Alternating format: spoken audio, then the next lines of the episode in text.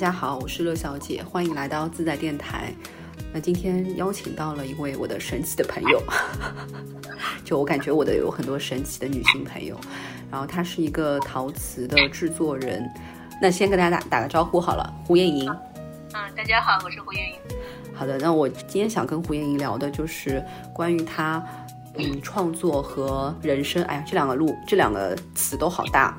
其实就是想了解一下你的作品，然后包括你是怎么样走上陶瓷制作人这样一条路的。然后之前你是有很稳定的工作，嗯，也比较的怎么说，就是是大家眼里的人生赢家嘛，可以这么说嘛，就是考上了名校，然后名校毕业以后工作也还不错。但是呢，你又在一年之内连续换了很多份工作，对吗？做过记者、摄影记者，还有一些其他的比较看起来很稳定的工作，但最后你都放弃了，哦，然后一个人任性的跑到了景德镇，就在别人看起来是任性，但在你自己看起来是很合理的一个决定，对啊，就想让你先简单说一下自己的这个经历吧。嗯，其实就是逐渐变得不稳定的一个过程，就刚开始挺稳定的，后来就越来越不稳定。然后可能因为时间也很长了，就是我，你让我再去声情并茂的讲这个，我就已经有点讲不太来了。但归根到底，就是可能，我就老开玩笑说我被社会淘汰了，就这么简单。被主流社会抛弃了，是吗？对，被主流社会淘汰了，就是就是自己知难而退了。那这个知难而退的心情是大概几岁的时候拥有的呢？我觉得其实就是从二十多岁开始，你就逐渐对这种不太，我不太知道这个应该怎么讲，有一点像是你对这种社会的这种竞争性啊，就是所包括现在我们经常讲的人生赢家这一类的。这一类的这种概念，我就开始萌生退意，就是，我觉得这些东西很，就特别的虚妄，就特别的虚无。就是，我就觉得，如果让我把我的一生花费在这个上面的话，我觉得就，呃，太没有意义了。然后你开始萌生退意之后，你就开始，你不再有那个，就是在在现实当中一定要一定要有一番作为的这种信念了。那你一旦失去了这个信念，你就开始。呃，用用我妈妈的话讲，或者用我爸爸的话讲，就是你就开始走歪路了。就是可能因为我父母他们都是那种呃很很正统的那种人，我是在一个非常正统的家庭里面长大的。那其实他们对于可能对于孩子的要求，他们是有一套那种标准化的，就是。首先，他们要求很高。那其次，像我们这一代都是独生子女嘛，那可能不管你是男孩还是女孩，你都要去参与这个竞争。那其实它是一个去性别化的竞争。在这种竞争当中，那可能在前期我做的还不错。那他们，我觉得很多时候他们。个是缺乏一种，就是缺乏思考的一种人生模式，就好像大家都这样，所以我也这样。然后，如果就好像是你，你惯性的要去赢，那如果你惯性的是一个是一个 loser，你就会惯性的输。那你如果是一个惯性的 winner，你就会惯性的去赢。那其实这个都是一个非常，我觉得都非常的可悲。如果说你就是你没有停下来的一天，大概就是就就是这样。而且就是你必须要在。每一个方面感觉都要赢，就不管是比如说读书的时候交际啊，呃，学校的那种课外的表现，然后或者是成绩，就最重要的成绩，就感觉每一方面都要赢。就我身边也有蛮多这样的朋友，大部分是没有勇气去改变，就是父母给他们安排好的既定的人生的，就是还是会过着比较主流意义上的所谓成功人生的这个生活吧，嗯。嗯，本质上我觉得这样也没有错。嗯，因为你做一个选择，你要怎么样的话，就是需要付出代价的。或者说，嗯，本质上我不认为，就是你从一个形而上的角度去想、去讲，那都是从无中来。你不，你也不拥有什么。但是，呃，你放到这个就是社会生活当中的话，那其实还是。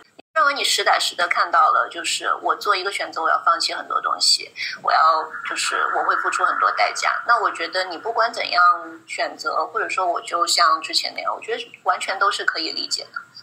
嗯，我觉得完全都可以理解，这个没有任何就不可厚非吧。嗯，然后你当时就是放弃掉那些工作以后，就所谓的被主流社会抛弃掉以后，你觉得你你恐惧吗？我很少体会什么叫恐惧，就是我我不太有恐惧这种这种感受啊，就是我觉得这好像是天性，就是一个天性，就是我不太会去呃预设我遇到多少困难，或者说我陷入到某种万劫不复里，我从来没有这种 想法，我就是觉得。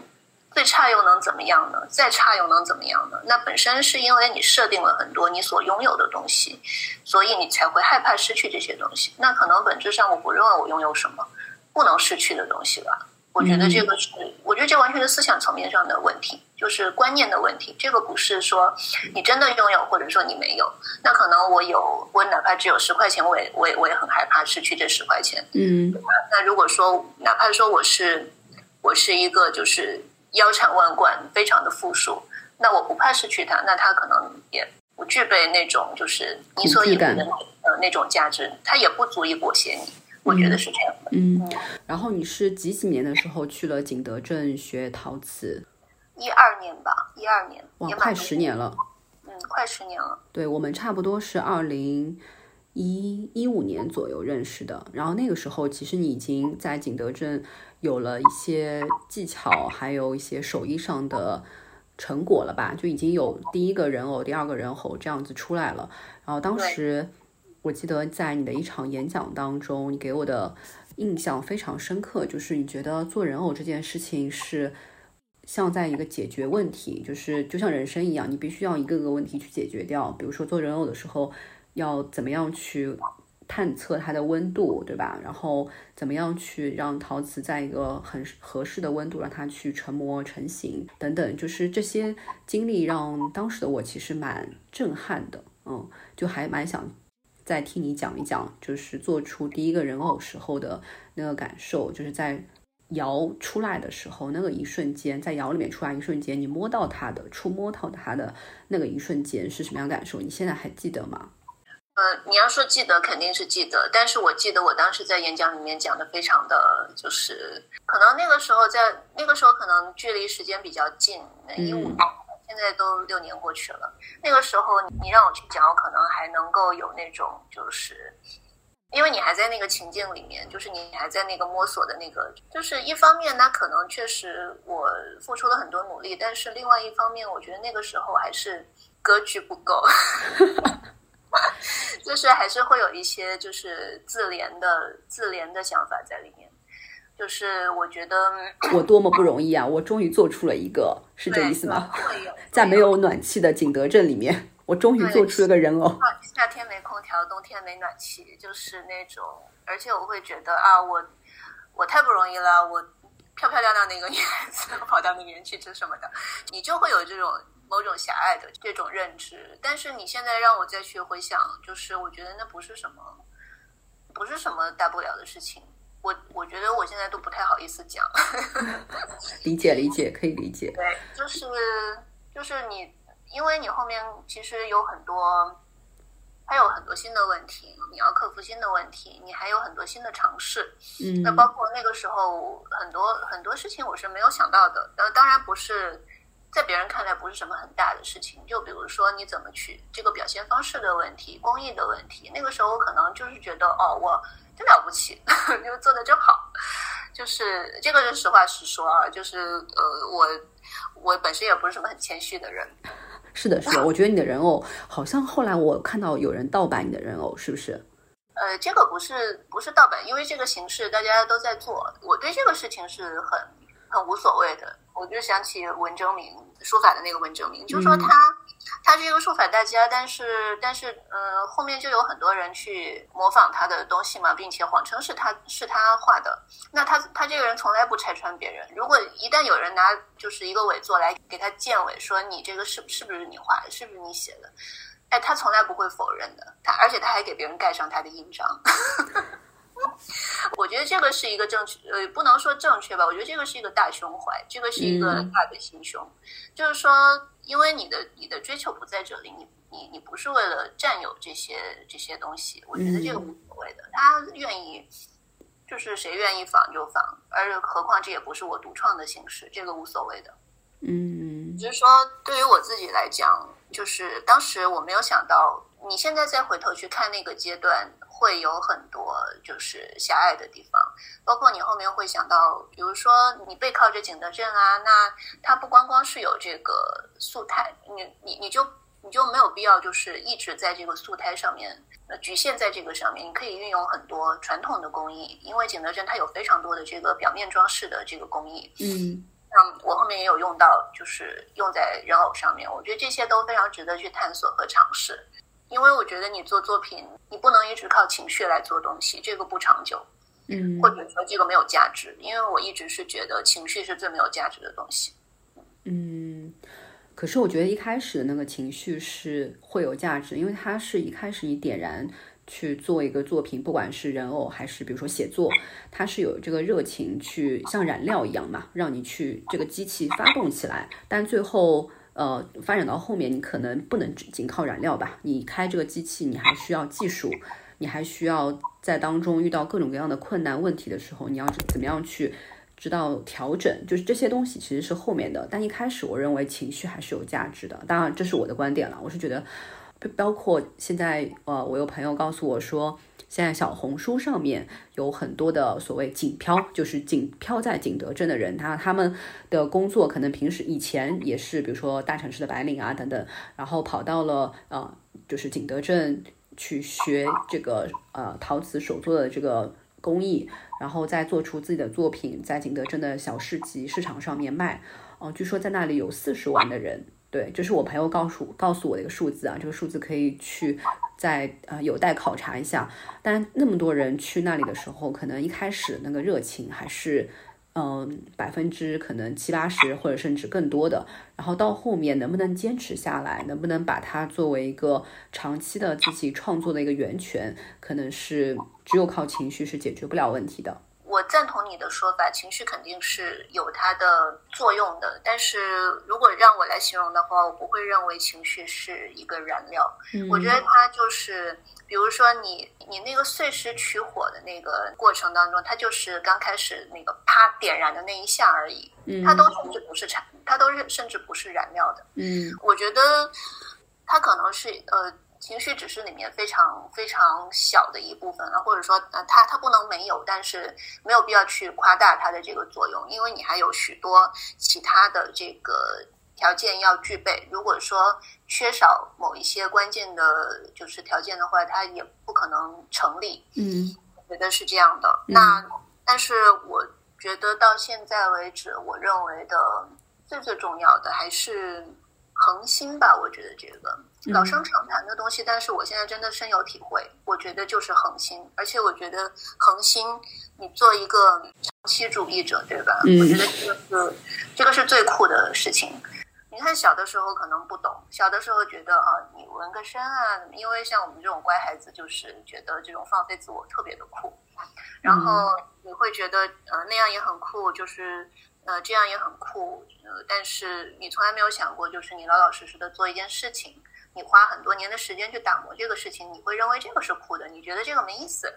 但是反过来现在再去看，你会觉得，我就觉得你但凡要你要打磨任何东西，你要做出任何任何怎么讲呢？这个就是最酷的事情，这个也是最难的事情。我觉得就是这个才是这个才是核心。嗯，那你在差不多已经做了十年的这个呃陶瓷这个过程当中，你有？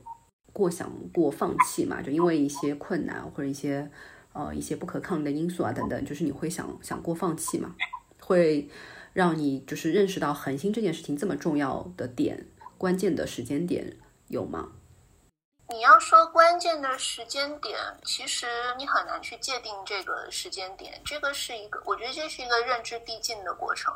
嗯，就是你你可能到某个程度，呃。你才能意识到这个这个恒心在里面起什么样的作用，或者说你其实刚开始你都没有意识到这个恒心不恒心的问题，因为我觉得恒心是最后你总结出来的一个东西，它并不是并不是我一开始就在想啊我要有恒心，我特别的有恒心，我一定要用这个恒心怎么样，而是说你最后它显现出来的结果就是一个恒心作用的结果，而不是说我今天我今天想做了，那我我想想明年明年可能不太好，或者说我明年不想又不想做了，或者说我之后我又不想做了，我觉得这个它它就不可能成型。我觉得所有事情都是这个样子。嗯嗯，我明白你说的意思。这种东西就是鸡生蛋，蛋生鸡嘛。就很多人说，呃，我不想要，不想走捷径。但是其实你要认识到，你不想走捷径这条路，一定是因为你确确实实的没有在走捷径这件事情，然后你才能够反映到说，你没有在一直在寻找一条更人家容易的路，而是可能你会甚至主动的去选择一条看起来比较难的路。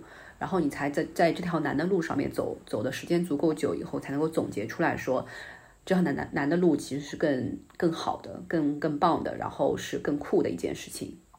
嗯，就是呃，是不是更酷？那我就不知道了，因为也没有尝试过，没有尝试过更容易的，或者是怎么样。因为有的时候，我觉得做选择就是你。只有一种可能性嘛，就是你一旦你一旦选择了这个可能性，所有其他所有可能性都失效了，就是就是这样。因为因为对于我觉得对于生活来讲，就对于你的人生来讲，时间是线性的，对吧？你你不可能同时活在活在很多个，可能理论上像我这种就神秘学爱好者，理论上是可以，但是。但是你在实际生活当中是线性的嘛，对吧？就是说你是你是在线性的做事情，你是在线性的生活嘛。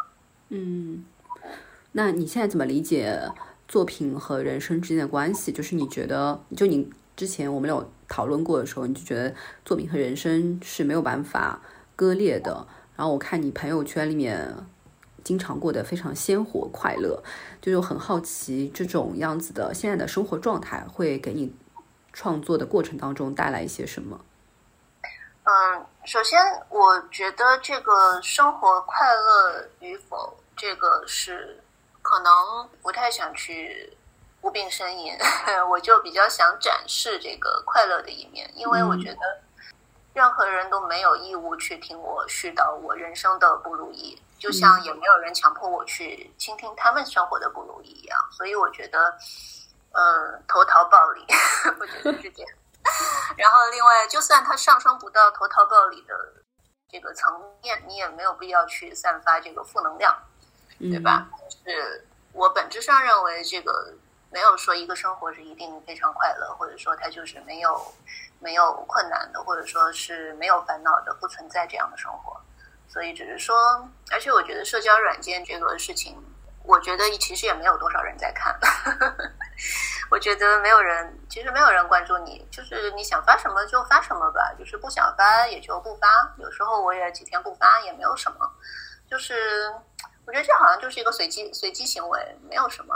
那不像前一些年，我觉得前一些年可能我还会认为，就是有人在看你啊，你好像要为你要为你的这个观众就是负责，也不是说负责吧，就是你其实是想要。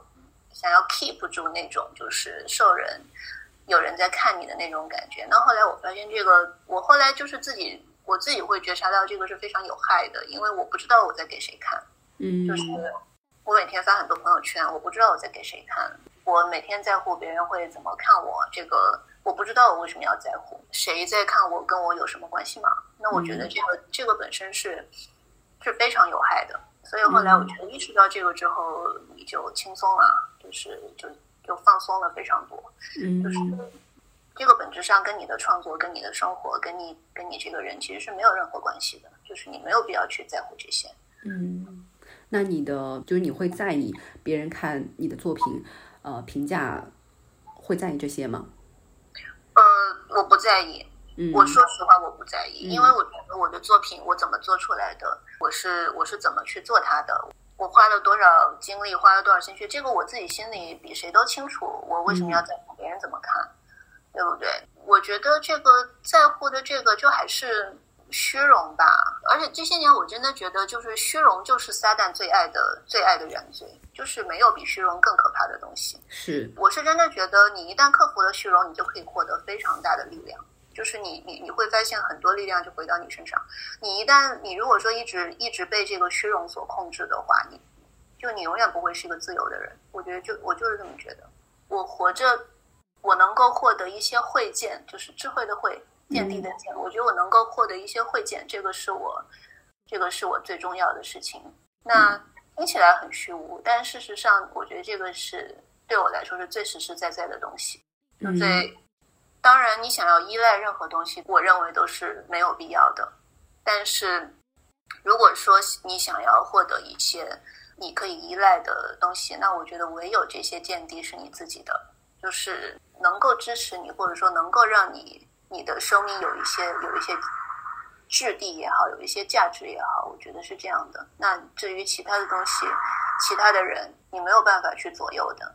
我觉得就是这样。嗯，是这我同意。所以我在想，你差不多创作了快十年的时间嘛，就做人偶，做其他形式的作品。就在这个过程中，你觉得会对你呃，对于人生的理解，包括对于生命理解，包括对于各种各样的呃一些事物的理解，跟你在以前工作的状态，或者说以前没有那个离开。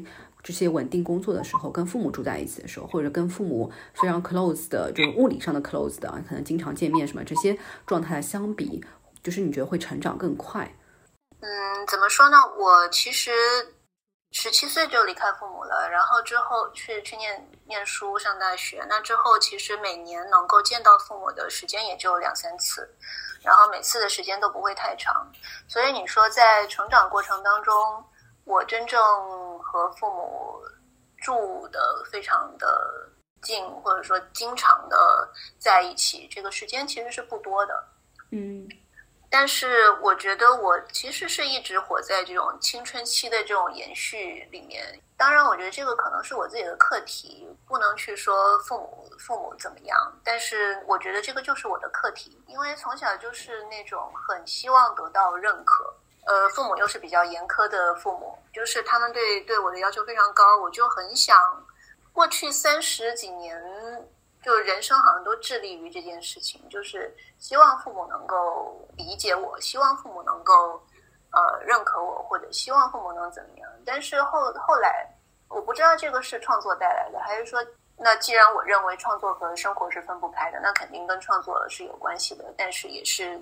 就是这个之间是慢慢在进步的嘛，嗯，然后后来到了某一个节点，或者说比如说有矛盾呐，有什么呀？这个到了某某个节点，或者说有些东西累积到了一定的程度，它可能啪的一下它就开了，就是你就明白了，嗯，那可能就是一方面父母在要求我，他们我认为他们很苛刻，那可能另外一方面我也在苛求父母，就是我好像始终始终没有放弃，就是我好像始终一定要。达成一种就是互通互融，那可能很多时候这个是无法达成的。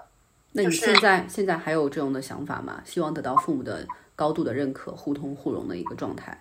不再有了。我说心里话，不再有了。因为我觉得这个就是两代人，首先观念不一样，其次生活的环境一直不一样。然后只是说我离开家的时间很早，那父母可能呃一直停留在就是我。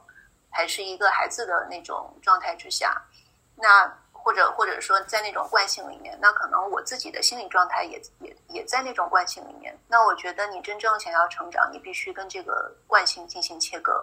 那当然，它很它很痛苦，就是过程非常的不容易。但是你必须主动做这个切割，因为你不能指望父母来做这个切割，对吧？就是是。因为你是你是那个主动意识到的人，那那你不能只你不能把这个功课交给父母来做。那当然双方都会很痛苦，但是这个是必须要完成的功课。嗯，这个这个是虽然三十多岁了，但是感觉这个好像就是一个成人礼吧。你必须完成这一步，你才成人了。是我非常同意。就是现在有什么巨婴啊什么，我觉得就是因为他虽然年纪大了，但是他跟父母之间的连接还是有一些。过分的 close 吧，就是他没有办法离开父母，包括他的表现形式肯定会有很多，比如说他呃有些是可能可能跟父母呃表面上也非常的 close，但有些是他在物理上面离不开父母，心理上离不开父母，但他表面上可能会非常的怨怪父母，他只有真正的呃离开父母做一定的切割，但他打引号的切割，不是说从此不相往来的这种切割，就做了这种。样子的一个动作之后，他能够真正的明白说啊，我自己要成为一个什么样的自己，我到底要成为一个什么样的人，可能他才会有真的有机会、时间和空间去思考说，呃，诚实的去面对自己，我要成为一个怎样的自己。就是之前有很多人在微博上可能问你说，为什么你？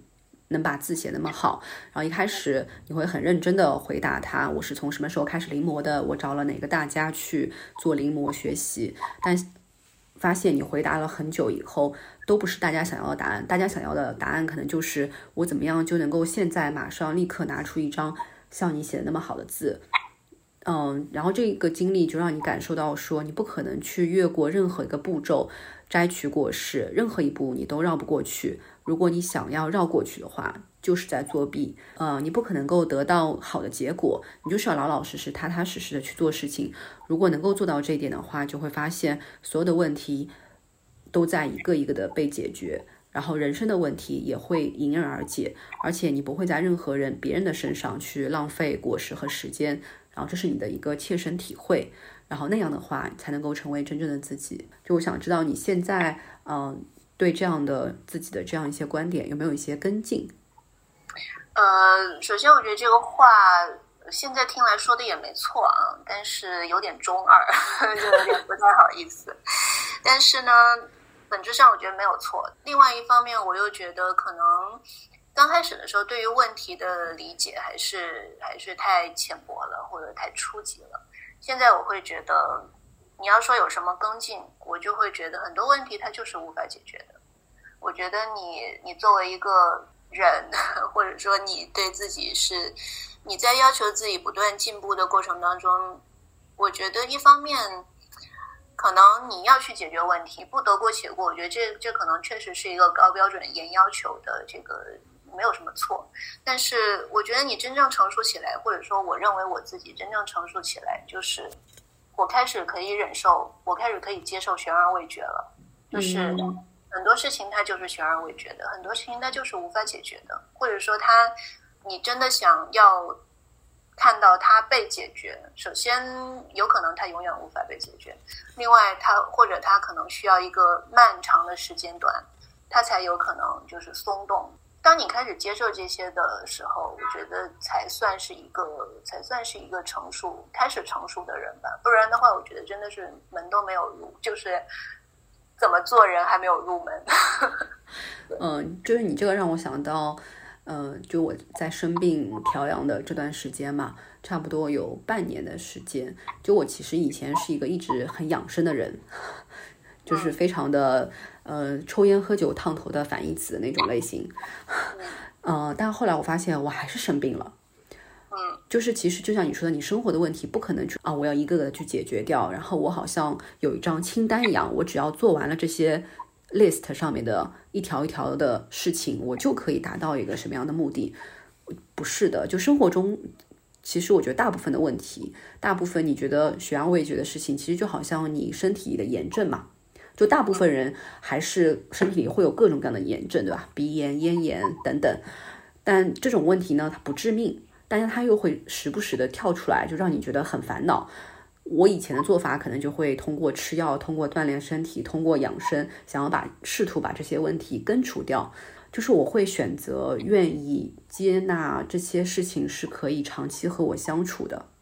就是我不太会想要在一顿操作猛如虎，然后把这些炎症啊、这些身体上的小问题百分之百去掉，而是说我会想要摸清他的脾气。就是 一方面我是谨慎的，然后另外另外一方面的话，我会做好长期相处。就是有这些问题，哎，好像也困扰不到我，我觉得我也可以接受。嗯，我觉得没错啊，而且我认为没有什么是被承诺的，并不是说你养生你就。你就能得到一个承诺，你不会生病。而且我觉得很多事情，那就是人就是活在无常里面。我觉得就是，我觉得人类就是一群偶然在此的生物，活在无常里。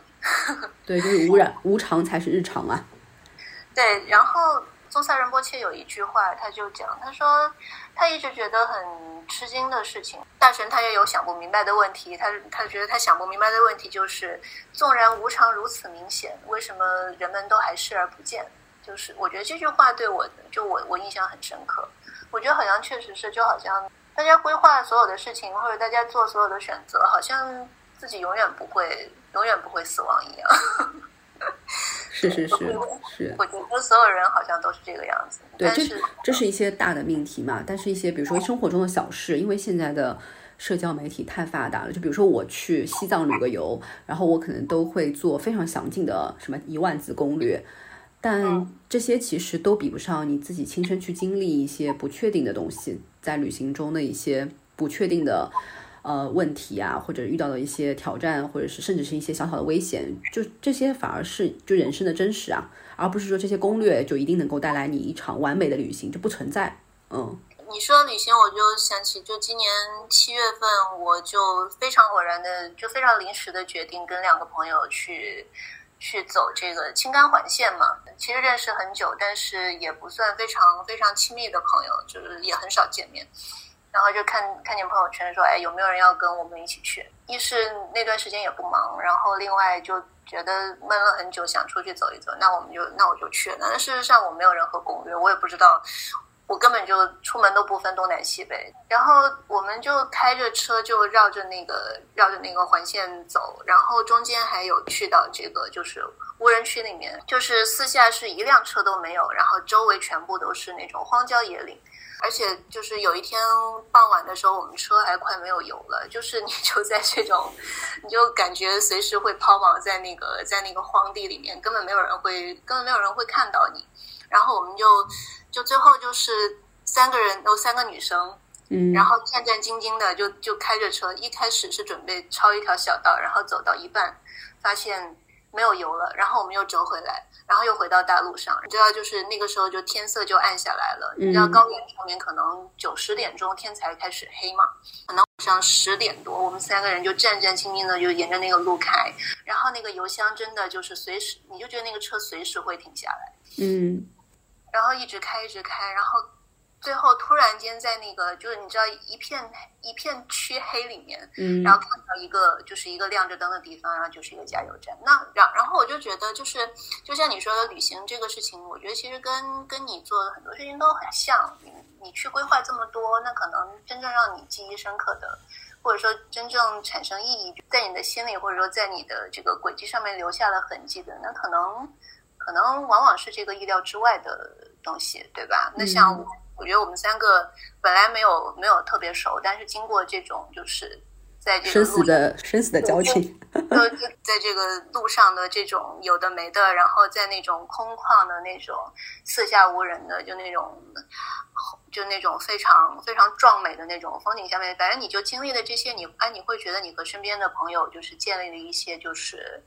很不一样的，很不一样的联系。那对于我来说，不是不是经常发生的事情，因为我本身就比较冷淡的一个人嘛。就是，对我觉得这个和你的这个人生是很类似的。就是我觉得人生旅程，人生旅程就差不多一回事嘛。嗯，哦，你在刚在叙述呃旅行的时候，我想到一个事情，就是你在创作的过程中，你会像比如说写作一样。呃，你在做一个作品、做一个人偶或者做一件摆件的时候，在这之前，你会先打一个副稿，会想说，我大概知道自己要做出一个什么样的东西来，然后这个人偶的眼睛、鼻子大概是一个什么样的形态，呃，能够流露表达一个什么样的感情，你会事先有这样比较详细的设想吗？不太会。那首先我设想的可能是一个人物，比如说我要做。我要做一个白素贞，那我可能就会设想哦，白素贞，白素贞是什么样子？可能我在我这个意识里面，我是我我是有一个设定的。但是你要说怎么具体的去打草稿或者把它画出来，这个我完全不会。我就是做到什么时候算什么时候，就做成什么样算什么样。但我觉得这个是这个是习惯问题，可能和我没有经受过这个具就是系统的训练有关系。我就。没有这种打草稿呀，或者说是描线稿呀，或者说是上色呀，就这种，我可能不太需要这个，或者说这个反而可能会限制我，因为我画画画不好，我可能如果让我先画，我可能就不想做了，因为画太难看了。我之前看过一个作家，我忘记他的名字了，应该也是一个蛮有名的作家，他就说。在写作之前，他是会有一定的设想，说这个人物大概这个故事线是发生在哪里吧，至少他会设定这样一个情景。然后至于发生到什么程度，最后这个人物的命运，他的结局的走向，其实是跟他呃，甚至可以说是打引号的失控的。就他最后写到后面，他会觉得这个人物他必须得死，或者他必须得一到达一个什么极端的一个情况，或者到达一个怎样的一个命运结局。就是他，就觉得说，虽然是他的笔在流淌流淌出那些文字、人物的结局，每一个字是他写出来的，但更加是像这个人物反过来去告诉他说，我应该要成为什么样的人，我应该要过一个怎么样的一个生活，我的结局要我由我自己来书写，就到这种程度。但是我觉得你说的这种情况。就是能够能够有这种创作体验的，都是天赋异禀的创作者。这种平庸的创作者是不会有这种想法的，就不会有这种感受的。也也有朋友，也有也也有看到过，就是曾经的大师或者是什么，他们呃，我我具体不记得我在哪里看到，或者或者说也有听朋友说过，就好像是嗯，上帝在借你的手去创造，而不是说你对吧？对对对，我有类似看到过这样的。对，就好像是说，你不要认为这个是你的才能，只是说上帝可能通过你有话要说而已。但是我觉得这个，你从另外太难了。你你从另外一个角度去理理解，就是这些创作者他其实就是就是被选中的人嘛，他被赋予了这种能力，他去他可以去这样表述，可以去这样讲述。那他他感受到不受控的部分，可能就是人力以外的东西。我觉得神神秘秘的一些。嗯，对。然后，因为你之前我看过的一些人偶都是女性的作品嘛，就长发，看起来比较清冷的这个女性的形象，你觉得有你的自我的投射吗？我觉得所有的创作都是自我的投射，嗯，就是你做任何创作，到方方面面，就让我我最我最近一些年的感受就是，我觉得人只有两个动力，一是自恋，二是恐惧，就是或者说你甚至可以把。你要说的更加、更加就是硬核一点，就是恐惧，就是自恋。自恋只是一个恐惧的这个这个显化，就是一个现象。因为你害怕消失，你害怕死亡。从你这个从你诞生起，你就注定要面对的一个命运。对于这个的恐惧，所以我觉得是从这个里面生出了自恋。那我觉得你要说本质问题，除了自恋之外，我不认为有任何别的东西。那有没有可能说，我们人终其一生，就你刚刚说自恋是恐惧的一种表现形式嘛？很多这样那样的表现形式，那有有没有可能就是我们终其一生，可能都是在和恐惧做抗争，各种各样的恐惧做抗争？我觉得本质上只有一种恐惧，不存在各种各样的恐惧。那各种各样的恐惧也只是一个现象，就是表现。那本质上就是一个消亡的恐惧，就是对死亡的恐惧。说到底。嗯，是从你被赋予了生，那你就会害怕死，就是这样。而且只有只有死亡这一件事情是是确定的，就是你人生当中唯唯一的一件确定的事情，就是你你终有一死。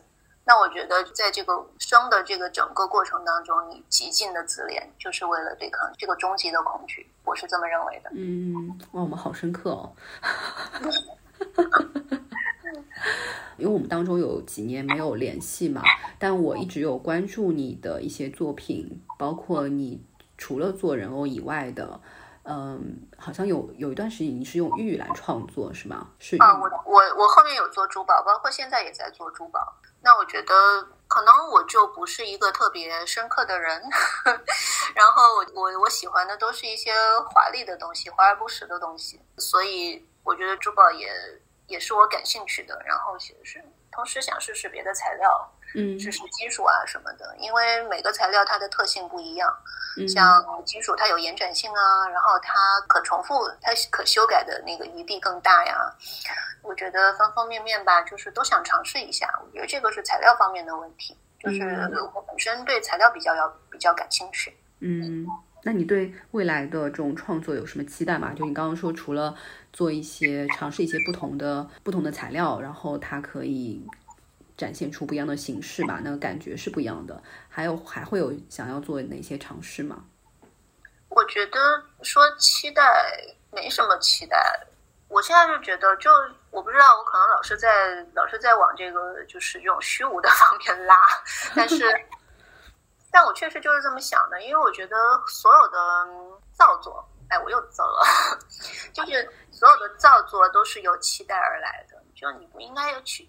你不应该期待任何东西，我就觉得不应该期待任何东西，我也不想期待任何东西。我当然我可能有可能没有做到，或者说我不一定能够做到，但是我希望我自己不要去期待什么。我期待我怎么样成为一个了不起的艺术家吗？或者说我期待我能做出什么样的东西吗？那如果我的能力有限，我就是做不到呢？那又怎么办呢？对吧？我觉得就是还是还是那句话吧，就你就诚实的、诚实的去去创作就可以了，诚实的做东西，诚实的做你自己，就是对自己诚实，不要自欺。嗯，我明白你说的状态，就是我觉得你，呃，今天跟你聊完以后，表面上看起来你和二零那时候是一四一五年吧，就是那场演讲当中的那个状态是蛮接近的，就是你还是那样的你。但我觉得也已经是一个全新的你了，就像你刚刚说的，那时候比较中二吧，觉得 很多问题是一定要被解决，可以被解决的，一定可以搞定的。但你现在更加愿意去接纳，说很多事情就是悬而未决的，就是没有办法，这辈子都没办法解决的。就我觉得反而是来到了一个更加舒服的状态。我那时候第一次见到你的时候。嗯，就是在那个演讲的后台嘛，你记得吗？那天我们晚上好像一起吃晚餐，就跟其他的演讲嘉宾一起有吃晚餐。我就觉得你很，嗯，就是有一些谨慎，看起来就是有些拘谨。但今天我跟你聊完，我觉得你比那时候状态更开。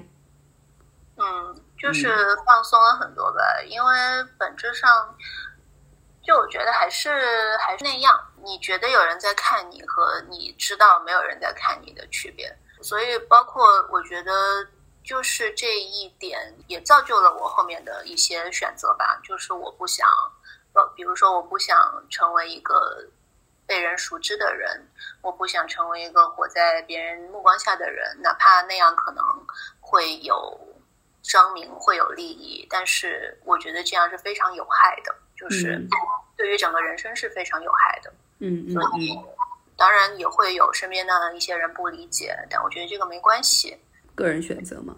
对，个人选择吧。但是我是非常的清楚，就是那种众人的眼光会造就出一个什么。我觉得那个就是不断的放大你内心的内心的黑洞而已，没有任何好处。我有认识一些艺术家的朋友嘛，他们也嗯，就是到直到现在还一直在创作的人，就会。有一个共同点，就会跟我说，他觉得他在跟作品一起成长的，而不是说他们期待在作品当中一定要得到一些什么东西。嗯，不管不管是名声还是利益，那这背后可能就像你说的，就是有恒心嘛。就因为你不在乎这些东西了，你反而会有恒心去做到，去坚持，去一直在做自己喜欢、热爱做的事情。就是我觉得也无所谓做到。凡你凡是有了这个道，就就会有有预设。我觉得不要去预设任何东西。好，今天很开心跟胡彦莹聊天，我们也是很随性了，就这样子开始了，没有任何的约定，就问有空吗？直接就要聊了一个多小时，开心开心。那我其实很期待看到你的各种各样的作品的，我非常喜欢你的一些呃，不管是人偶也好，还是珠宝也好，我觉得有一个很重要的点就是。有很大的一个灵气在里面，就是你的创作会经常让我忘记它的材料，包括最早我一开始看到你的人偶的时候，其实不仔细看的话，就从照片上来看，我是看不太出它是陶瓷的。嗯，当然陶瓷是一个非常非常难驾驭的材料，但是你能这么说，我也觉得挺挺好的，因为。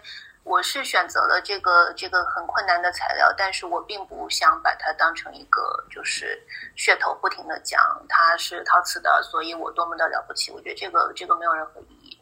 但是因为我非常喜欢这个材料，它能够替这个人偶说话，我觉得这个是最重要的。材料的贵贱对我来说没有什么。有时候我用非常非常普通的石头去做珠宝，那包括。陶瓷它本身也不是一个很昂贵的材料，就是我也会把它用在珠宝上面，那和和其他的宝石放在一起，我觉得这些都没有什么。但可能不管是珠宝还是人偶，或者是陶瓷，或者是呃雕塑，我都不是经过了系统训练的人，所以一方面可能会让我犯一些错误啊，就是在运用上，或者在这个形态上，或者。方方面面都可能会走一些小弯路，就是你没有办法像受过系统训练的人一样，就是简单直接的，就是上手就你你不会有那些磕磕碰碰。